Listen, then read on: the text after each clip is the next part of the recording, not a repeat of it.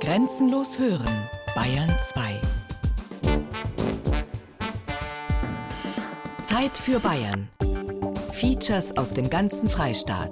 Sonn- und Feiertags kurz nach 12. Bayern genießen.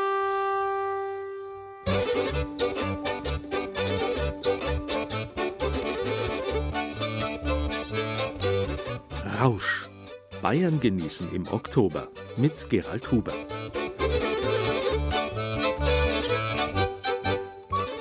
Die Realität ist eine Illusion, die durch Mangel an Alkohol entsteht, hat ein Scherzbold einmal formuliert. Dem kruden Realitätsverlust wollen wir freilich heute keinesfalls das Wort reden. Uns geht es viel eher um eine Realitätssteigerung, um Erkenntnis und dadurch Genussgewinn. Darum haben wir für unser Oktobermagazin das Thema Rausch ausgesucht. Und schon auch ein kleines bisschen deshalb, weil noch bis morgen das Oktoberfest dauert, Bayerns Internationalrausch gewissermaßen. Folgende alte und neue, nüchterne und bewusstseinserweiternde, abseitige und schnapsklare Themen sind uns dazu heute eingefallen. Rauschendes Ende, Abschied von der oberfränkischen Kerber, klare Wässer, Schnäpse aus dem bayerischen Wald, seltene Blüten, Almrausch auf Oberbayerns Bergen, guter Jahrgang, Weinlese in Mainfranken hautnah, reiner Trunk, klein aber fein, der Bayerwein um Regensburg, nüchternes Vergnügen, Räusche aus dem Kräuterregal in Nürnberg, trunkene Tiere, auch der Allgäuer Tierwelt schmeckt's. Freuen Sie sich auf eine berauschende Sendung. Nicht allzu weinselig, aber auch nicht bierernst.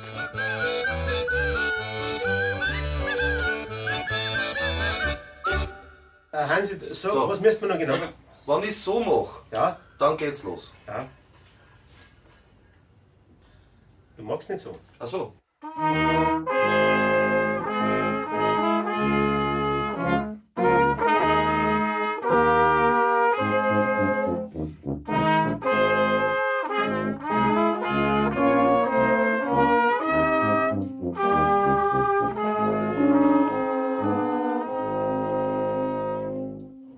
Stimmt, das stimmt ja schon gar nicht. Was man das? Franz, warum sind wir das? Rausch und Rauschen ist ein uraltes Wort. Es hängt zusammen mit dem Reißen, mit Rasen und Rasch und dem bayerischen Rurschen und geht zurück auf die mindestens 5000 Jahre alte Wurzel Reu oder Reus. Die hat ursprünglich die Bedeutung von Rennen, Reißen, sich ungestüm bewegen, dann auch, davon abgeleitet, krachen, sausen, schwirren auch wenn die Bewegung des Krachens, Sausens und Schwirrens beim Rausch hauptsächlich im Kopf stattfindet. Mit einem Rausch im Kopf sollte man an einer britischen Rush Hour tunlichst nicht teilnehmen.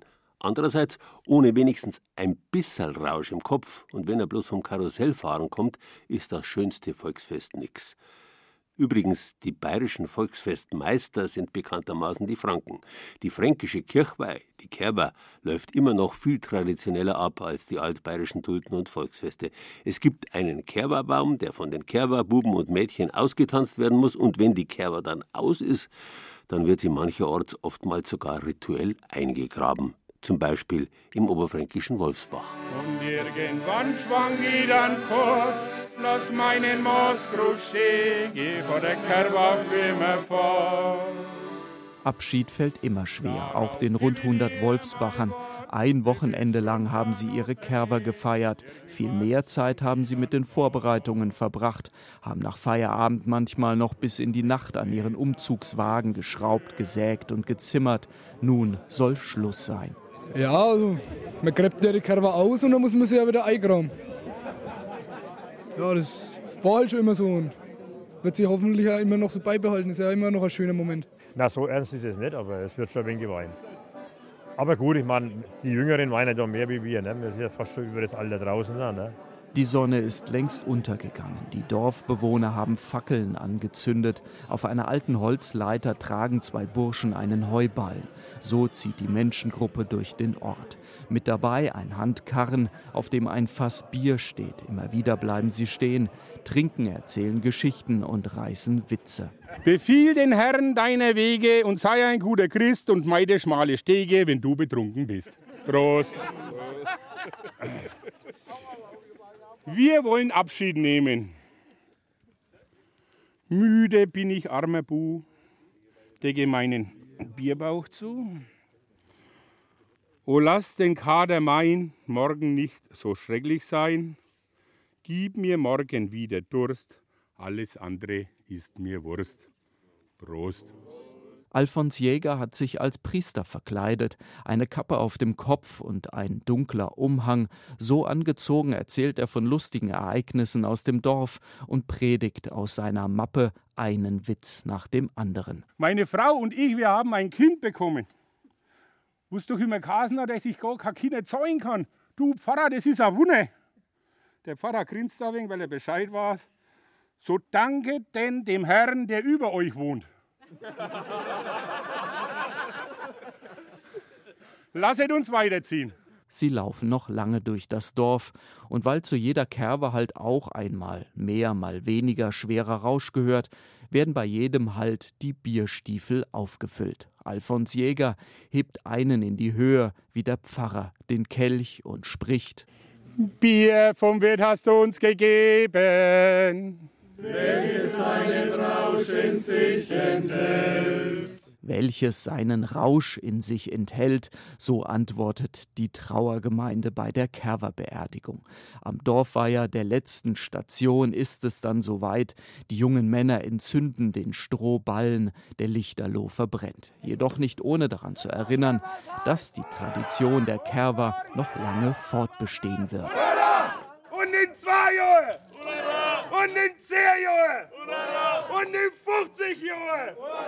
Und in 100 Jahren! Und in 1000 Jahren! Und in Ewigkeit! Für dieses Jahr aber ist nun erstmal Schluss. Kaum ein Wolfsbacher, der in den letzten Wochen nicht mit angepackt hat. So ist es kein Wunder, dass trotz Wehmut sich auch Erleichterung breit macht. Es war schön, aber es ist auch gut, dass es wieder vorbei ist. ja, dass man wieder nach seinen geregelten Tagesablauf kommt. Es dreht sich alles bloß um die Kerber. Aber die nächste kommt ja. Nach der Kirche sind wir vor der Kirche weiter. Abends um 8 Uhr haben die Wolfsbacher mit ihrer Kerberbeerdigung begonnen. Zwei Stunden später ist sie zwar beerdigt, aber Schluss ist noch nicht. Immer wieder stimmen sie Lieder an, füllen ihre Gläser auf, singen immer wehmütiger und das klingt dann doch irgendwie nach Kerberkater. Ich will mal wegen an. Ich hab keinen Ton.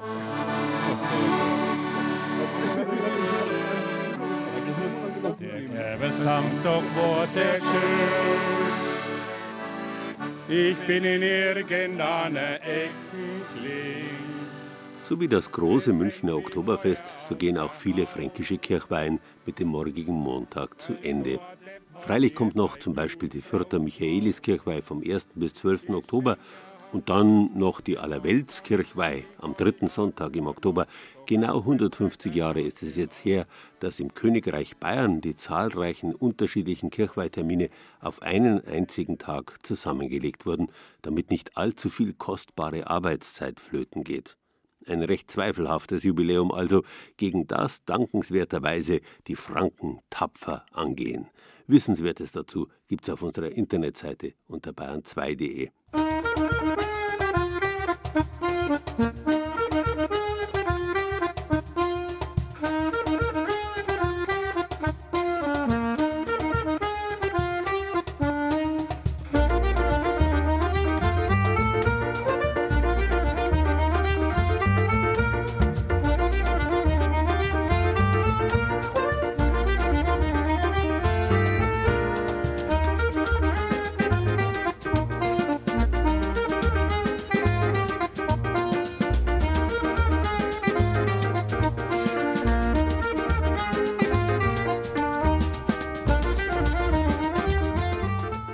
Gemeinschaftlich trinken macht trunken, allein trinken süchtig.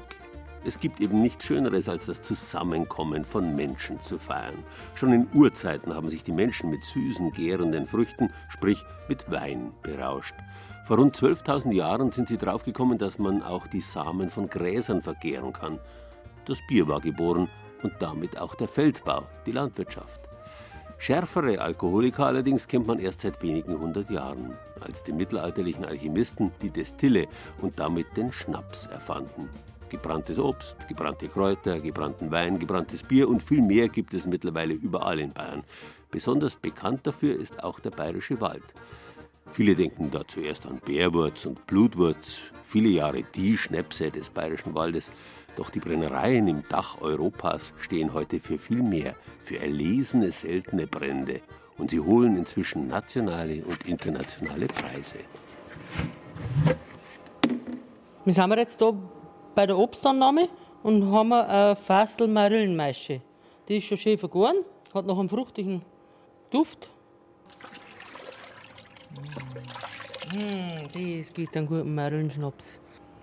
Die sind aus der Wachau von unserem Freund Zederbauer Franz. Leider ist das bei uns nicht so verfügbar, die Marillen. Wir haben da dafür heimische Zwetschgen und Birnen, was wir ihnen auch noch zahlen können. Monika Weidinger schließt die blaue Tonne wieder. Der künftige Marillenschnaps darf hier in aller Ruhe weiterreifen. Jetzt im Herbst ist die Zeit, in der das frische Obst angeliefert wird. Die meisten Früchte bekommt Monika Weidinger aus der Region. Da weiß man, dass die Qualität stimmt, sagt sie. Jetzt gehen wir zu den Birnen. Die haben wir jetzt gestern und vorgestern erst eingemascht. Das ist noch ganz frisch. Das ist jetzt ein, weil ein Birnenmus. Da hat sich jetzt noch gar nichts. Wenn man ein bisschen Hefe zu Hause sitzt und wenn es mehr bei 20 Grad Celsius hat, dann kommt das ganz rasch in Gärung. Es ist jetzt auch noch nicht so flüssig wie bei den Marillen, ne, weil noch nichts vergoren ist. Die Obstbrennerei Weidinger in Eschelkamp bei Furt im Wald ist ein kleiner Familienbetrieb. Die Flaschen werden hier noch per Hand abgefüllt. Hermann Weidinger steht an der Abfüllmaschine. Das ist ein Feuerkirsch, ein Sauerkirschlikör, der wird jetzt da abgefüllt in Literflaschen mit diesem Gerät. Wird der Anroller, der Verschluss drauf gemacht, wird mit der Maschine hinten zugemacht. Hermann Weidinger ist gelernter Maschinenbaumeister. Gemeinsam mit sechs Damen, die hier arbeiten, und den Kindern, die mithelfen, wenn sie Zeit haben, schmeißen Monika Weidinger und ihr Mann Hermann den Laden. Ja, ich habe dann eine Chefin gekriegt. Nein, es ist schon in Ordnung. Das passt da so und das ist wunderbar, wenn man es für sich selber arbeiten kann. Die Flaschen werden zum Schluss liebevoll verpackt. In dem Laden der Familie Weidinger in Eschelkamm kann man denn auch Obstbrände aller Art kaufen. Ja, das Standardprodukt ist einmal der, der Feuerkirsch mit Sauerkirschen. Dann haben wir diese Jostabeere, ist eine Züchtung aus schwarzer Johannisbeer und Stachelsbeere. Dann haben wir dann so einen Cremelikör, Sahne, Whisky mit verschiedenen Sachen, genannter Weiberdrost, ein Ingwer, ein Walnusslikör, ein extra Furter Bierlikör mit Furter Bier mein Favorit ist vielleicht das Zwetschgenwasser.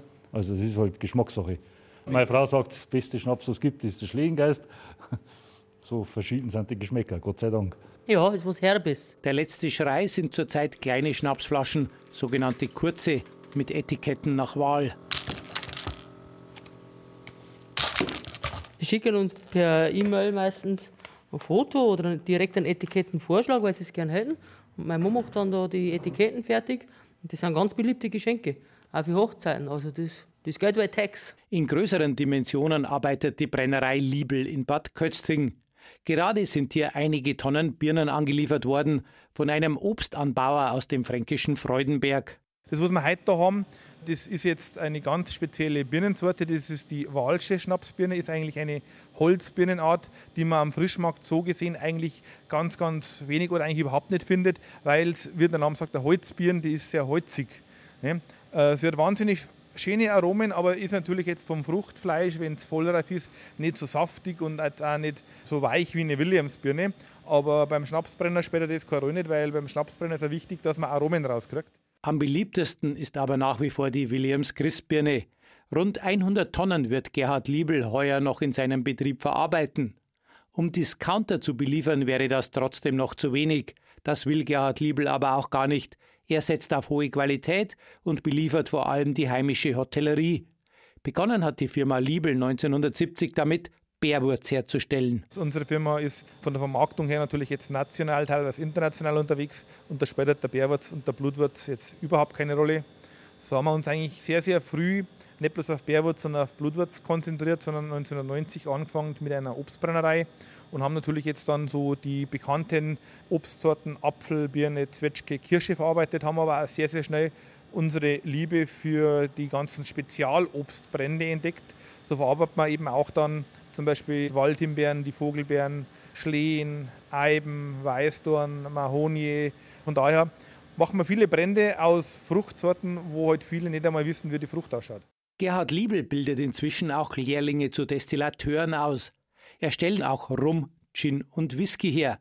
Der hochgelobte Whisky namens Colmore verdankt seine Qualität auch dem guten Wasser des bayerischen Waldes, betont Gerhard Liebel. Also der Name Colmore ist übersetzt und heißt aus dem Gälischen in das deutsche Großer Wald. Bei der Namensgebung wollten wir eigentlich dann einmal ein kleines Dankeschön sagen unserer Waldheimat und so ist unser Name Colmore entstanden, also Colmore übersetzt für Großer Wald. Auf unserer Internetseite unter bayern2.de finden Sie Adressen, wo überall Sie im Rahmen einer Brennereiführung zuschauen können, wie die erlesenen Kostbarkeiten gemacht werden. Da haben wir alle schon Probleme gehabt. Wahnsinn, Noten warte, nicht. Wartet, Ja, das ist ja. ein Exit dasselbe. Eins, Eins, zwei. Bam.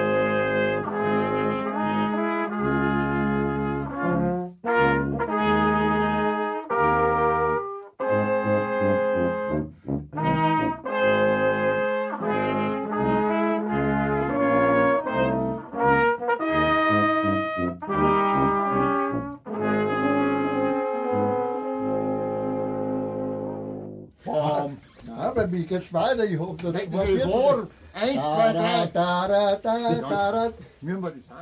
Wein aus vergorenen Früchten ist das älteste alkoholische Getränk. Die Menschen der Steinzeit haben ihn genutzt, um mit seiner Hilfe außer sich zu geraten und so in Kontakt zu ihren Göttern zu treten. Gemeinschaftlich, bei großen Festen. Wenn man so will, haben Kirche und Wirtshaus schon damals zusammengehört. Seither gilt, wie es der griechische Philosoph Demokrit formuliert hat, Ein Leben ohne Feste gleicht einer weiten Reise ohne Einkehr. Das Leben darf nicht nur aus Arbeit bestehen, aber auch nicht nur aus Feiertagen. Es geht um die Abwechslung. Kaum irgendwo wird das so deutlich wie im Weinberg. Da wird derzeit hart gearbeitet, um den Wein zu ernten, mit dem später fröhlich gefeiert wird. Es ist teils ein befreiendes Gefühl, weil wir tun jetzt das reinholen, wofür wir das ganze Jahr gearbeitet haben. Auf der anderen Seite ist es äh, schon eine enorme Anspannung, weil wir wirklich Ziele haben, was für Weine wir ja konkret machen möchten. Dann ist die Anspannung größer und dann wird auch im Weinberg vielleicht der Stress etwas zunehmen. Sagt Winzer Thomas Lange im Weingut Schloss Saleck in Hammelburg. Um ein Gefühl dafür zu kriegen, wie sich die keineswegs immer gemütliche Arbeit im Weinberg anfühlt, nehmen wir Sie jetzt mit zu einer Weinlese im Selbstversuch gewissermaßen. So, erst nochmal. Hallo, grüßt euch. Hallo. Servus. Es ist ein sonniger und warmer Morgen in Hammelburg. Winzer Thomas Lange steht in seinem Weinberg und begrüßt die Lesehelfer, sein bewährtes Team. Während die anderen schon mit der Arbeit beginnen, gibt mir der Winzer erstmal mein Werkzeug, die Wengertschere oder Hochdeutsch die Weinbergschere. Wir haben ja zweierlei Scheren. Einmal eine gekrümmte Leseschere und einmal eine gerade. Das ist teilweise Geschmackssache. Mir persönlich gefällt die gekrümmte ein bisschen besser, weil ich da schöner an die Trauben hinkomme. Aber wir haben auch viele Lesefrauen, die nehmen nur die gerade. Also kannst dir eine aussuchen. Dann halte ich mich an Winzer und nehme die gekrümmte. Gute Wahl. Im Weinberg arbeiten zwei Lesehelfer pro Zeile. Einer links, einer rechts, immer zur Mitte hin. Keiner muss mehr eine Bütte mit sich herumschleppen, das beruhigt mich. Stattdessen hat jeder ein orangefarbenes Lesewändchen bei sich stehen. Hier werden die Trauben erst einmal gesammelt. Kann alles rein. Du musst im Prinzip nur aufpassen, dass ihr vielleicht versetzt arbeitet. Ein bisschen, ne? sage mal so einen halben Meter, Meter. Weil wenn sie reingeht mit der Schere und du gehst rein mit der Schere, die sind sauscharf. Wir haben Pflaster dabei. Ich habe Pflaster einstecken. Ja, siehst du, die Profis haben sowas dabei, die schon jahrelang das machen. Der Profi mit dem Pflaster in der Tasche heißt Hannelore. Seit sieben Jahren hilft sie in den Weinbergen, ist Lesehelferin aus Leidenschaft. Ja, also ich bin Schoppentrinker und wie ich dann äh, die Anfänge im Weinberg, da hat man erst mal gesehen, äh, was das überhaupt für Arbeit macht. Was man ja, wenn man nur einen Shoppen trinkt, gar nicht weiß. Und die frische Luft und, und die Bewegung, die tun einem gut. Das will ich jetzt selbst einmal spüren. Nehme meine Schere in die Hand. Mir gegenüber in der Zeile steht Winzermeister Clemens Rumpel. Nach vielen Jahren beim Bürgerspital in Würzburg, wo er zuletzt für die berühmte Lage am Stein zuständig war, hat der Ökowinzer seine Laufbahn bei den Langes im Weingut Schloss Saleck beendet. Inzwischen ist er im Ruhestand, doch in diesem Jahr wird Clemens Rumpel noch einmal in den Hammelburger Weinbergen gebraucht und erklärt mir, wie ich arbeiten muss. Man kann hier jetzt schon wenig das Traubenschonenblätter wegnehmen, dass man Übersicht hat. Und dann versucht man möglichst die Trauben ohne Schnittwunden an, an einem selbst rauszuschneiden. Manchmal ist es richtig verzwickt, dass sie übereinander liegen. Und dann muss man fast halbe Operationen tätigen, um an den Stock ranzukommen oder an die Traube. Ne? Aber sehen Sie, wir bringen es weg. Die Trauben von der Rebe zu schneiden, das ist nicht das Problem, finde ich. Es geht auch schnell, weil die Trauben prall und gesund sind und nahezu nichts aussortiert werden muss. Anstrengend ist die Arbeit im Weinberg aber dennoch. Der Hang ist relativ steil und man arbeitet im Grunde den ganzen Tag gebückt. Ich werde schnell kreuzlahm und probiere als einzige im Weinberg eine andere Technik aus. Ich gehe in die Hocke. Das geht besser und auch meine Lesewanne füllt sich schnell. Dann kommt Arpi mit dem Traktor, sammelt nach und nach alle Lesewannen ein und schüttet den Inhalt in die Lesebütte. 500 Kilo Trauben gehen da rein. Wenn die Bütte voll ist, fährt Arpi mit dem Traktor zum Traubenwagen und füllt die Trauben um. Jetzt ist die Chefin da. Winzerin Ulrike Lange managt das Weingut und ist oft in der Vinothek zu finden. Aber natürlich ist sie heute bei der ersten Weinlese des Jahres auch mal mit draußen. Thomas, hast du mal Öchsle gemessen? Ich habe gestern noch gemessen, äh, 80 Grad Öchsle. Oh, 80, super. Das ist fast Also- ein Kabinett. Süß sind sie also, die Trauben. Denn Öchsle ist ja die Maßeinheit für das Mostgewicht des unvergorenen Traubensaftes, also letztlich für den Zuckergehalt im Traubenmost, erklärt mir Winzer Thomas Lange. Und da ist Naschen ausdrücklich erlaubt. Ich sage es auch immer zu meinen Lesehelfern, immer probieren auch, damit man weiß, was man überhaupt liest und dass man auch den Zucker, äh, den Fruchtzucker rausschmecken kann und überhaupt äh, auch die Sorte jetzt wie Ortega. Wie schmeckt ein Ortega zum Beispiel, dass man es auch weiß, ganz klar. Wollen wir das mal zusammen machen? Machen wir mal. Können wir zum Beispiel hier. Die sehen doch schön aus. Mm. Also echt super lecker. Frisch gestärkt arbeite ich weiter im Weinberg. Mit der Zeit macht der Saft meine Hände richtig klebrig. Das ist wohl der Grund, warum die meisten Lesefrauen mit Handschuhen arbeiten. Bis zum Mittag ist der Traubenwagen voll und der Schlepper zieht ihn zurück zum Kellereigebäude am Schloss Saleck. Dort wird der Traubenwagen direkt an die Presse angeschlossen. Gut, stopp! Wenig später plätschert der erste Saft unten heraus. Ich darf probieren und bin begeistert. Der Saft schmeckt wunderbar und ich glaube in diesem Moment noch nie besseren getrunken zu haben. Aber das liegt bestimmt daran, dass da Trauben mit drin sind, die ich selbst von den Reben geschnitten habe. Eine Bildergalerie aus dem Weinberg finden Sie auf unserer Internetseite unter bayern2.de. Dort gibt es auch Informationen zum Weinlehrpfad Hammelburg.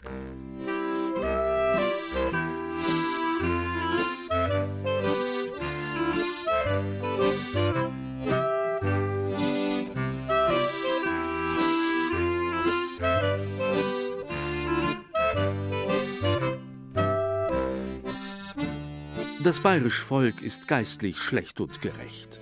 Dient seinem Herrn, tut sonst, was es will, sitzt Tag und Nacht bei dem Wein.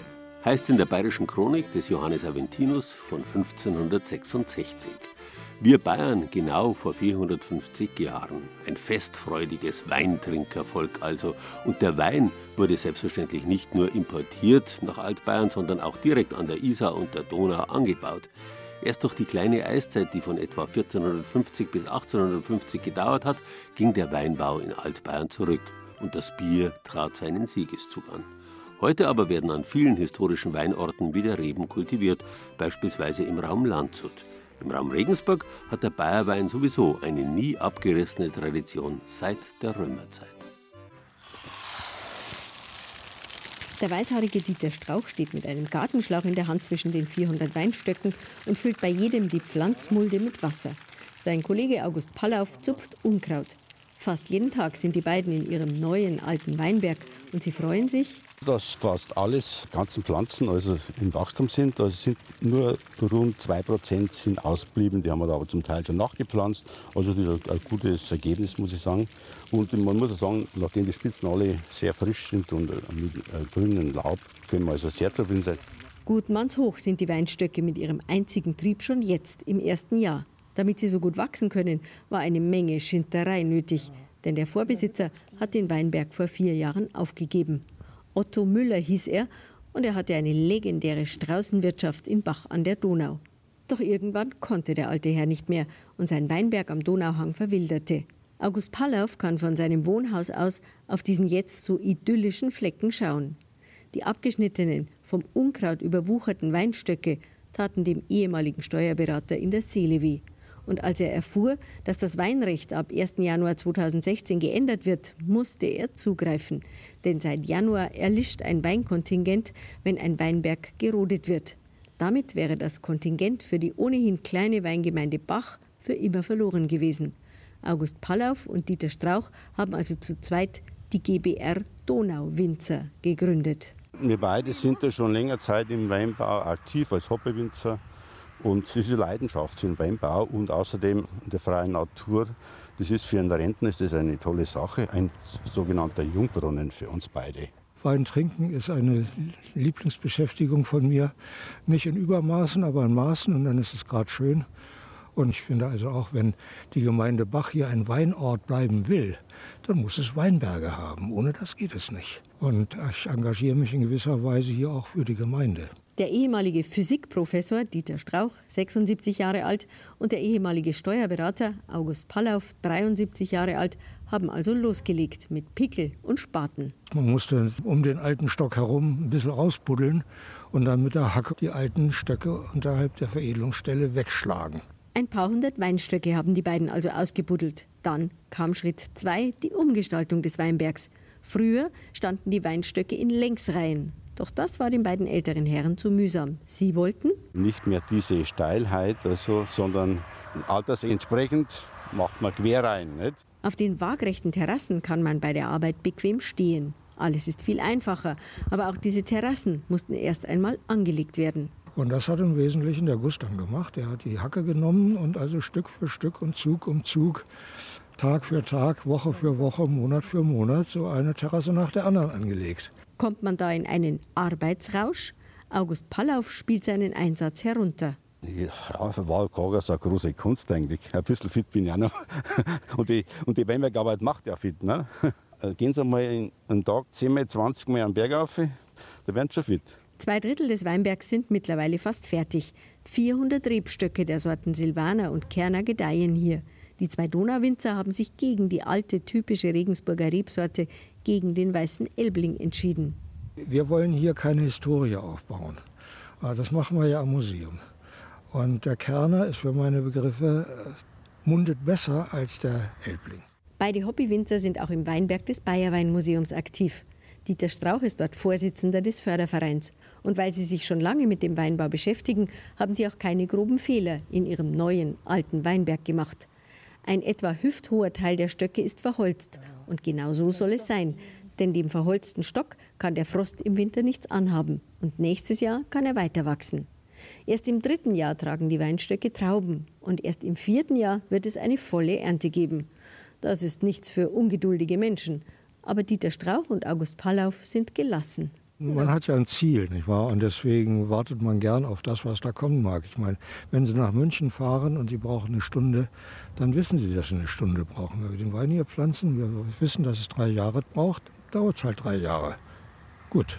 Demnächst werden die Hobbywinzer im frisch angelegten Weinberg Drähte spannen, an denen der Wein künftig kultiviert wird. Nicht? Da müsste man ungefähr vier bis fünf Drahtrollen zu 1000 Meter müsste man hier dann spannen. Also das ist aber auch Arbeit. Da hofft man, dass wir ein paar Helfer dazu bekommen, dass wir es vielleicht in ein, zwei Tagen alles schaffen. Nicht? Die beiden fitten Rentner hoffen aber nicht nur für das Drahtrahmensetzen auf Helfer. Am liebsten würden sie ein paar jüngere Interessierte in ihr Hobby einweihen, denn sie finden es berauschend. Man sieht was, was man gemacht hat. Nicht? Also das kann nicht jeder sagen. Wenn er am Schreibtisch sitzt, sieht er das nicht so ohne weiteres. Nicht? Und so sieht man halt, da haben wir das geschaffen. Man sitzt von der Straße aus, von der Donau, wenn man spazieren geht. Also man sieht, dass da was geschaffen worden ist. Bayern genießen. Das Zeit für Bayern Magazin. Jeden ersten Sonntag im Monat. Auf Bayern 2.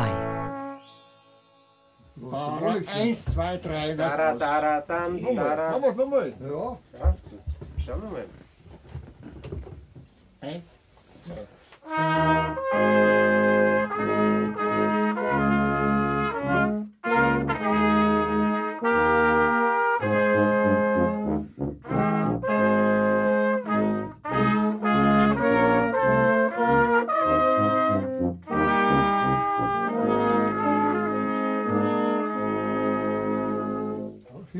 die hier aber zwei Achtel drin und du hast ein Viertel drin. Die jahrtausendealte Wortwurzel Reu oder Reus, auf die unser Wort Rausch genauso wie das Rauschen zurückgeht, steckt auch drin im Rurseln, dem bayerischen Wort für das geräuschvolle Schlafen. Der Almrausch hingegen heißt nicht so, weil auf der Alm manchmal gesoffen wird, was das Zeug hält und danach gerüsselt. Almrausch, so heißt nämlich die rote Alpenrose, die an manchen Standorten bis in den Oktober hinein blühen kann. Dieser Almrausch hat seinen Namen von den Römern. Die haben alle dornigen und kratzigen Sträucher Ruscus genannt. Ein Wort, das wie unser Wort Rausch ebenfalls auf die jahrtausendealte reißende und stechende Wurzel Reu oder Reus zurückgeht. Die Alpenrosen halt sind das und hab das schon erlebt. Mal ganze Hänge, das ist ein Traum, wenn man sowas sieht. Ja, rosa. Es ist halt ein kleiner Stein. Gibt es halt bloß einen Berg um. Bläht halt im Sommer oder Herbst so. Ja. Mein Vater sagt immer, er möchte irgendwo hier und einen Almrausch anschauen. Und das letzte Mal war er irgendwo in Südtirol, nur damit er einen Almrausch sieht. Was für eine Faszination doch von diesem niedrigen Bergstrauch ausgeht. Dabei sieht die rostblättrige Alpenrose, wie der Almrausch botanisch heißt, höchst unscheinbar aus, wenn er nicht blüht. Die Blätter sind immergrün, ein wenig ledrig derb und klein. Wenn aber im Juli oberhalb von 1700 Metern die Sträucher rot leuchten, dann sind alle wie verzaubert. Die Alpenrosen, die können halt wirklich in Mengen auftreten und dann diese Farbe in der Höhe, das ist schon irgendwie was Besonderes. Dass es so was Zartes dann in der wilden Umgebung plötzlich auftaucht. Rausch und Edelweiß, ewiger Firn und Gletscher und mir zwei kehren dazu,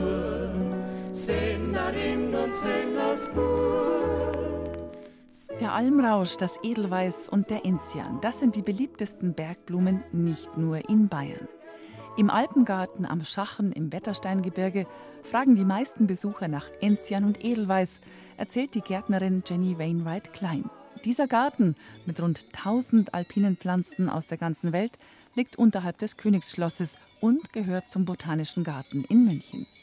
Der Almrausch wächst außerhalb des Alpengartens. Der wächst oben in die Bergen, er wächst oberhalb von der Baumgrenze und die Alpenrose ist fast immer auf die Kalksteine, obwohl es eine sauerliebende Pflanze ist, weil die Wurzeln sind dann um die Steine und in dem schwach sauren Boden, das wir hier haben. Die gebürtige Südafrikanerin verbringt seit über 20 Jahren mehrere Wochen im Sommer hier oben in 1800 Metern Höhe.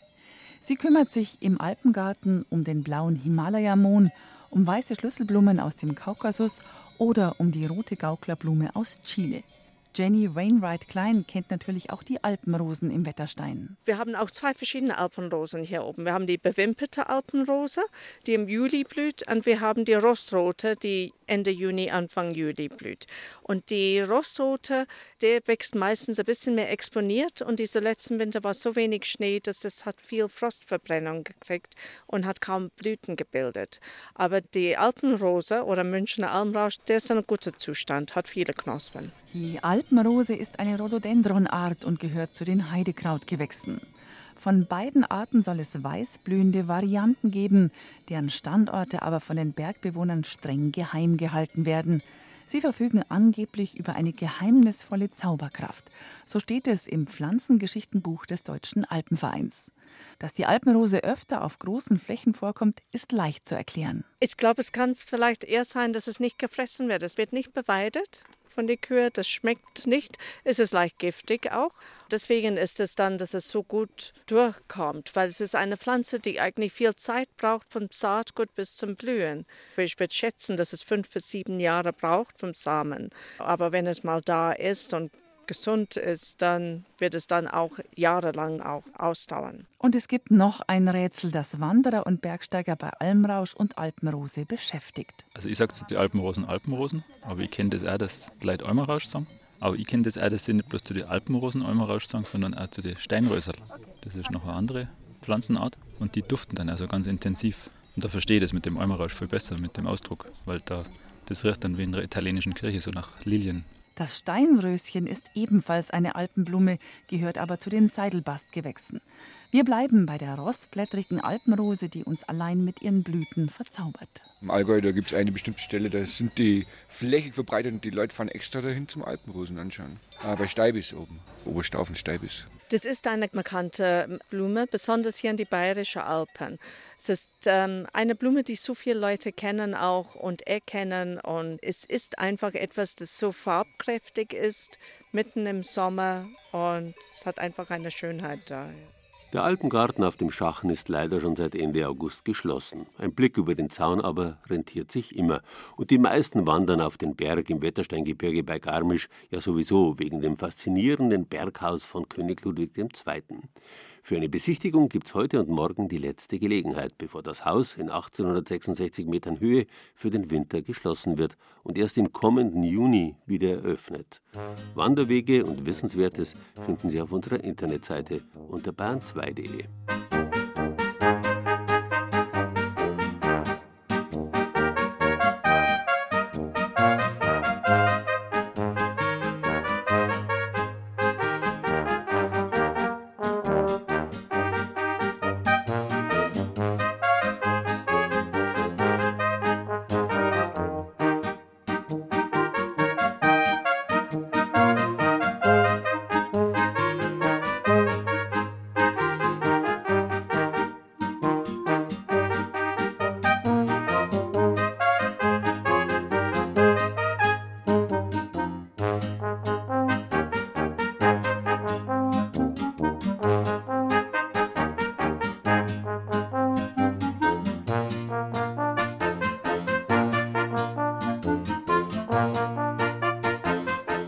Zweige des Almrauschs hat man früher zum Färben verwendet. Willst du schwarz färben, so nimm zu einem Eimer Wasser Rausch und lass ihn darin sieden.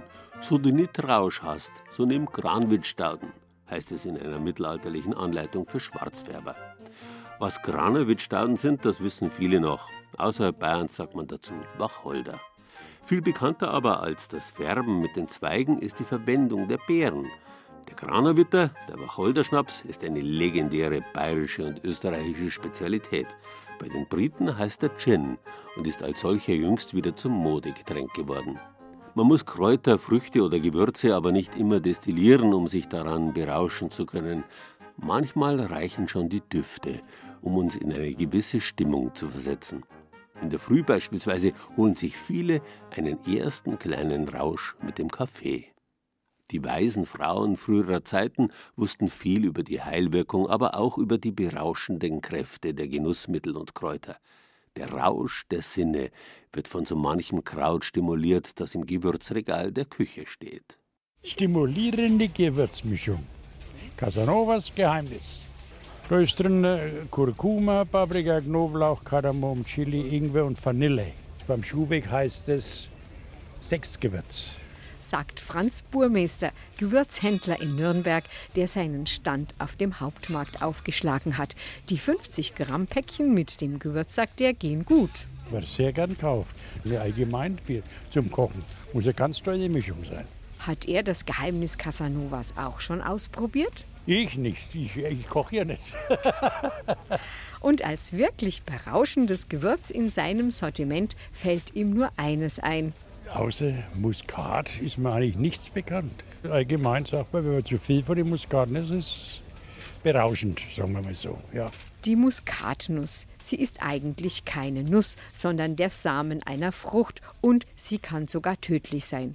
Vier Gramm genügen bereits, um unangenehme Auswirkungen zu spüren. Apotheker Peter Sandmann, Sprecher der Bayerischen Apothekerkammer, warnt. Das ist wirklich eine Rauschdroge, die schon seit Mittelalter auch als Rauschdroge eingesetzt wird, aber es ist nicht ungefährlich. Das heißt also, dass es von leichten Magen-Darm-Beschwerden im günstigsten Fall bis hin zum Todesfall sogar kommen kann, wenn man einfach zu viel viel davon nimmt. Aber da reden wir jetzt nicht von der Messerspitze voll, die man ins Essen tut, sondern da reden wir dann von zwei, drei Nüssen am Stück. Die können zu schweren Delirien und Halluzinationen führen. Die Prise Muskatnuss auf der Suppe, im Kartoffelpüree oder am Spinat schadet allerdings nicht. Im Gegenteil. In kleinen Dosen wirkt die Muskatnuss verdauungsfördernd und ausgleichend. Andrea vom Michaelshof im Allgäu kommt zweimal im Jahr mit ihrem Stand auf den Nürnberger Hauptmarkt. Und auch sie weiß um die Wirkung einiger Küchenkräuter, zum Beispiel Basilikum. Mit Basilikum kann man zum Beispiel auch Tee zubereiten. Und wenn man in eine kleine seelische Schieflage kommt, wirklich Basilikum holt dann da wieder raus. Also es hält auch das Gemüt auf. Darum haben wir aus dem Basilikum sogar einen Sirup gemacht. Das ist Basilikum, Limette, Lichtkräuter. Eine ganz tolle Kombination. Wer hätte das gedacht? Tomate mit Mozzarella und Basilikum, ein fröhlich machendes Gericht. Vielleicht erklärt sich daher auch sein Erfolg. Basilikum in großen Mengen kann auch das äh, tatsächlich so ein bisschen konzentrationssteigernd wirken, also auch schon so ein bisschen rauschhaftig sein. Allerdings versichert der Apotheker selbst Pesto, die Basilikumcreme mit Pinienkernen, für die man doch erhebliche Mengen des Krauts verbraucht, ist unbedenklich. Ein paar Tropfen Basilikumöl in die Duftlampe reichen, um die Konzentration zu fördern. Wie bei so vielem kommt es auf die Dosis an. Das gilt zum Beispiel auch für den Mohn den Blaumohn, den man also schön über Strudel oder sonst was drüber tut. Auch der kann durchaus gefährlich werden. Dort ist zwar kaum was enthalten an Wirkstoffen, aber letztendlich ist es eigentlich nichts anderes wie richtiger Mohn. Und der Mohn enthält einfach gewisse Spuren wirklich von morphinähnlichen Substanzen. Aber keine Angst, von Mohnsemmeln und Mohnkuchen werden wir deshalb nicht high und müssen auch nicht darauf verzichten. So viel Mohnkuchen können wir gar nicht essen, um uns wirklich zu berauschen, sagt Peter Sandmann. Wobei es allerdings wirklich so ist, dass mohnhaltige Nahrungsmittel zum Beispiel in Gefängnissen verboten sind, weil die nämlich einen Drogentest unter Umständen falsch positiv anschlagen lassen. Aber auch ohne gleich gefährliche Rauschzustände zu erzeugen, wirken viele Kräuter und Gewürze, die wir in der Küche verwenden, verdauungsfördernd, anregend und vor allem stimulierend, stimmungsaufhellend. Alle Pflanzen, die man so in der Küche verwendet, die ätherische Öle enthalten, gewisse Stimmungen erzeugen. Einfach auf quasi aromatherapeutische Art. Dazu gehört zum Beispiel ganz klassisch Zitrusfrüchte, also Orangen, Zitronen, in Kombination beispielsweise mit Zimt. Das ist so ein weihnachtlicher Geruch und man fühlt sich dann sofort wie zu Hause und es ist so heimelig. Aber das ist auch mit die Wirkung dieser ätherischen Öle. Ob Rosmarin, Salbei, Thymian, Koriander, Nelken, Kardamom oder Zimt und die Liste ließe sich beliebig fortsetzen. All diese Kräuter und Gewürze betören durch ihren Duft und alleine schon daran kann man sich berauschen. So ein kleiner Rausch kann man schon kriegen, zum Beispiel von Holunderblüte. Wenn Sie mal bewusst an so einer, das ist ja so eine große, wunderbare Tellerblüte mit den feinen weißen Blütchen, wenn Sie da dran riechen, das ist wirklich berauschend. Also schon beinahe ins Aphrodisierende gehend, ja findet Andrea vom St. Michaelshof. Manchmal reicht es eben, einfach nur die Nase hineinzustecken, um sich zu berauschen. Die Realität und der Rausch. Je länger man darüber nachdenkt, desto deutlicher wird, dass das, was wir für die Realität halten, vielleicht nicht doch ganz so real endgültig ist, wie wir manchmal glauben. Und wie gesagt, dafür muss man nicht einmal zu viel trinken.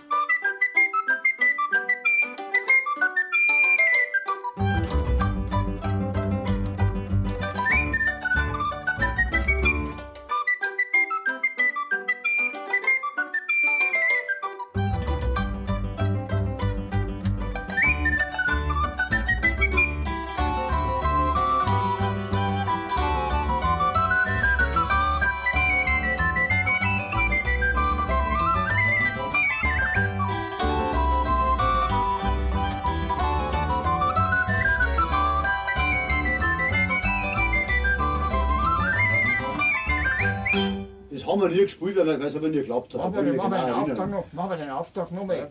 Den Auftakt zum dritten Takt. Oder spielen wir es ganz von vorne? Ja, ganz von vorne, wie lange wir noch denn? Drei, zwei, drei.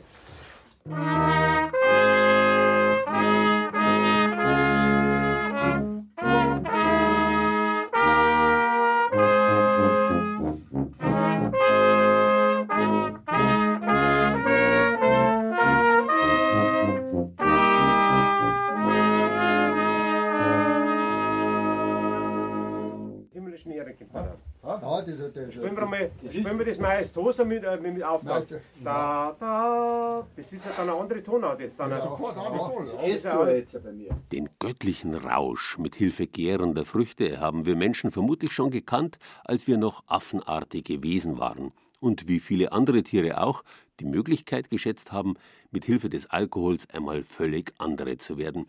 Vielleicht erinnern Sie sich an den Filmklassiker Die lustige Welt der Tiere von 1974, wo sich Elefanten und viele andere Tiere an den faulen Früchten des Marula-Baums beschwipst haben.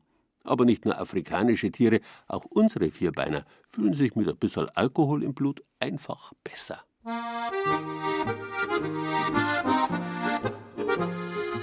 Wir hatten mal ein Pferd, eine Nachbarin von uns, und der hat als Zusatzmittel Hefe bekommen. Ins Futter rein, zum Hafer mit dazu. Und dadurch hat er den Geschmack in der Nase gehabt und stand wahnsinnig auf Bier. Und wenn wir mit diesem Pferd beim Ausreiten waren und an der Wirtschaft vorbeigelaufen sind, dann mussten wir anhalten, weil das Pferd wollte immer zum Bier. Das durfte das Pferd natürlich nicht. Und dann mussten wir ihm beibringen, okay, das Bier darf er jetzt nicht trinken, wir müssen weiterlaufen. Steht ein Klipp vor der Tür, ja, wir kommen immer vier. Drei Hollero, hoi, drei Hollero, zwei, drei Schnaps alle Stund, man bin ich wieder gesund. Drei Hollero oder was? Unsere Huskies, die haben an Weihnachten mal gemeint, sie müssten unsere Schnapspralinen vom Tisch klauen, wo es keiner gemerkt hat. War nicht ganz so witzig. Wobei doch, lachen haben wir müssen, weil die sind halt einfach wirklich getorkelt. Also wie so betrunkene Menschen auch die waren einfach betrunken halt. Also die sind dann irgendwann in der Ecke gelegen und irgendwann sind sie halt einfach eingeschlafen vor lauter Schnapspralinen. Sie waren nicht so motiviert wie sonst beim Laufen und Huskies sind eigentlich sehr motiviert, aber die waren es nicht mehr. Also sie haben nicht so fest an der Leine gezogen wie sonst. Unsere Bekannte hat in ihrem Obstgarten Schafe gehabt über den Sommer und eines Tages lag so ein kleines Schaf ganz bewusstlos auf dem Boden und wir haben richtig Angst gehabt, weil es tat uns richtig leid, das hat sich nicht mehr bewegt, nichts, Tierarzt geholt, untersucht, alles in Ordnung, sie weiß selber nicht genau. Bis wir dann entdeckt haben, dass die Zwetschgen gegessen haben, die schon gegärt haben und somit war das Schaf nur betrunken. Ist auf den Geschmack gekommen, aber so ein Zwetschgenlikör kann ja auch was Gutes sein. Dort Verdauung nicht recht, diesmal Schnaps soll nicht schlecht. Drei Hollero, hoi, drei Hollero, das von Brotzeit kommt, Appetit wieder stimmt. Drei Hollero oder was? Also ich hatte durchaus schon betrunkene Pferde und Esel und Schafe. Ne, die, die, sind, die taumeln, wie wenn einer besoffen aus der Kneipe kommt. Also Pferdeesel haben wir das schon öfter gehabt und das ist wirklich, wenn das Fallobst, das, wenn das übergärig ist und runterfällt und die fressen das, die mögen das, das schmeckt süß und dann haben die, sind die wirklich wie besoffen. Hund und Katze Gott sei Dank noch nie. Doch, mein eigener Dackel, halt! Mein eigener Dackel bei einem Fest bei uns zu Hause hat er aus der Tropfschale vom Bierfass getrunken und war dann echt voll. Aber da war ich noch kein Tierarzt, also muss ich gestehen, da war ich ein Kind. Dann lag er in der Ecke, hat ein paar Mal gekotzt und dann war es wieder gut.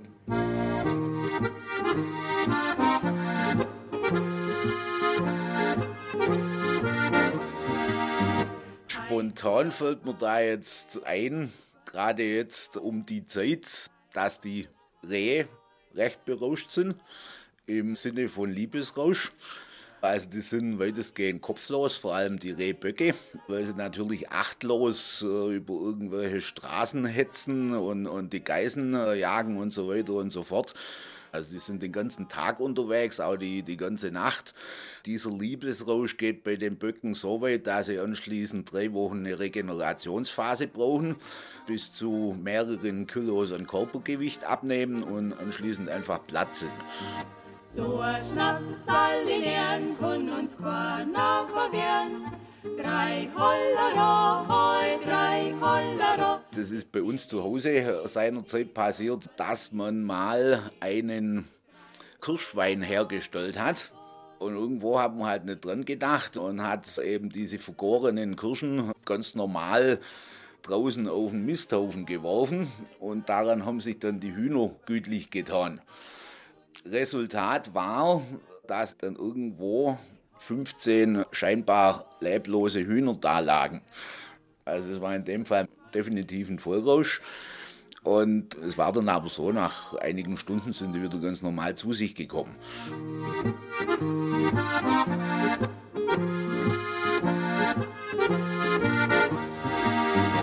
Die Tiere würden das sicher wieder tun, weil es lecker schmeckt, so wie bei wir ja auch. Ne? Äh, aber die Besitzer passen dann auf, weil da, da kriegt man echt Schiss, wenn man es nicht weiß. Aber meistens geht es von alleine wieder weg. Meistens müssen die nur ihren Rauschstoff schlafen. So ein Schnaps aller ist für einen Gesunden noch nicht schlecht.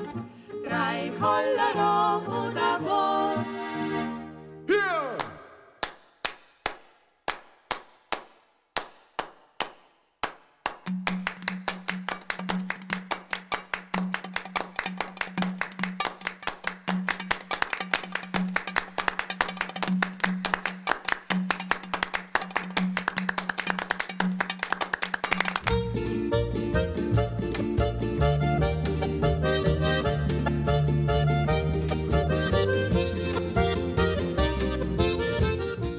Uralten Zeiten gehört der Rausch zum Leben. Nicht der Dauerrausch, aber der wohldosierte Feier- und Festrausch in Gemeinschaft zwischendurch. Leider glaubt sich die moderne Leistungsgesellschaft nicht einmal mehr den maßvollen Konsum von Rauschmitteln erlauben zu können. Der moderne Mensch muss funktionieren. Überall nehmen die Puritaner zu, die schon ein einziges Glas Wein für verderbt halten. Schon vor annähernd 200 Jahren hat der oberfränkische Dichter Jean Paul solche Leute gekannt. Es waren die damals sogenannten Neuerer, die Vernunftrevolutionäre der Aufklärung. In nichts offenbart sich die herzlose Maschinenhaftigkeit der Neuerer mehr als in der Dürre ihrer Feste. Vermutlich aber ist es alles andere als klug, über rauschenden und berauschenden, festfreudigen Taumel die aufgeklärte Nase zu rümpfen. Vielleicht sollten wir uns einfach eingestehen, dass der Mensch seit ältesten Zeiten den Kollektivrausch braucht, ihn sucht und immer wieder findet, aller geschmäcklerischen Aufklärung zum Trotz. Heute mehr denn je muss er sich dagegen wehren, zum bedingungslos funktionierenden Maschinenmenschen zugerichtet zu werden. Der kleine Rausch zwischendurch hilft ihm dabei, genauso wie ein Feiertag dabei hilft, nicht unsere ganze Lebenszeit in einen Werktagsbrei zu verwandeln. Das ist dann, äh, ist dann Esther. Spielen wir mal die, die, die Himmel, ja, das meiste Eins, zwei, drei.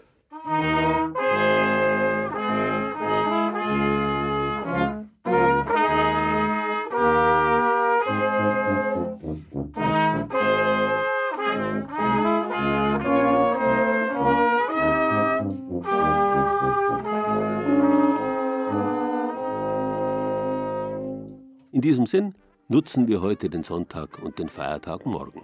Prost!